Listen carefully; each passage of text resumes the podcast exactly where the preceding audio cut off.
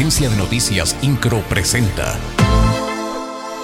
Resumen informativo. En el marco de la lucha contra el cáncer de mama que se conmemora en octubre, quedó iluminado de color rosa el Palacio de la Corregidora con la intención de informar a la población sobre la importancia de la detección temprana que facilite el diagnóstico y tratamiento oportuno contra esta enfermedad.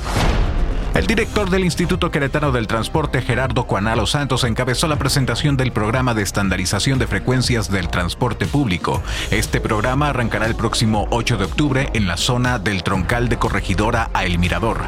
Detalló que son 12 las rutas que tendrán mejores frecuencias para que sea más rápida la movilidad de los usuarios. El municipio de Querétaro informa que será presentada ante la Fiscalía General del Estado la denuncia correspondiente por los daños que sufrió la escultura de Neptuno ubicada en la fuente del Andador Madero, esquina con la calle de Allende.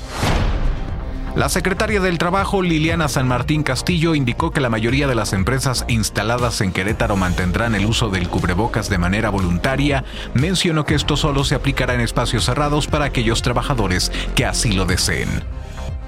Además, la funcionaria estatal dijo que con esta medida se evitará el contagio de COVID-19 entre las personas. El coordinador estatal de protección civil, Javier Amaya Torres, informó que para esta semana se pronostican lluvias en todo el estado. Puntualizó que esto se debe a la entrada de humedad por ambos océanos y canales de baja presión que se encuentran en el país. Subrayó que estas precipitaciones serán con intensidad de moderadas a fuertes, principalmente el martes y miércoles.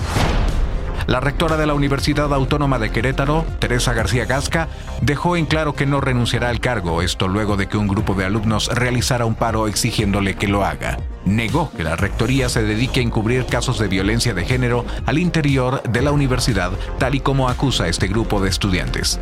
No obstante, indicó que las decisiones de la institución no son unilaterales, sino de todo un equipo de trabajo, por lo que los resultados dependen de muchas personas. INCRO, Agencia de Noticias.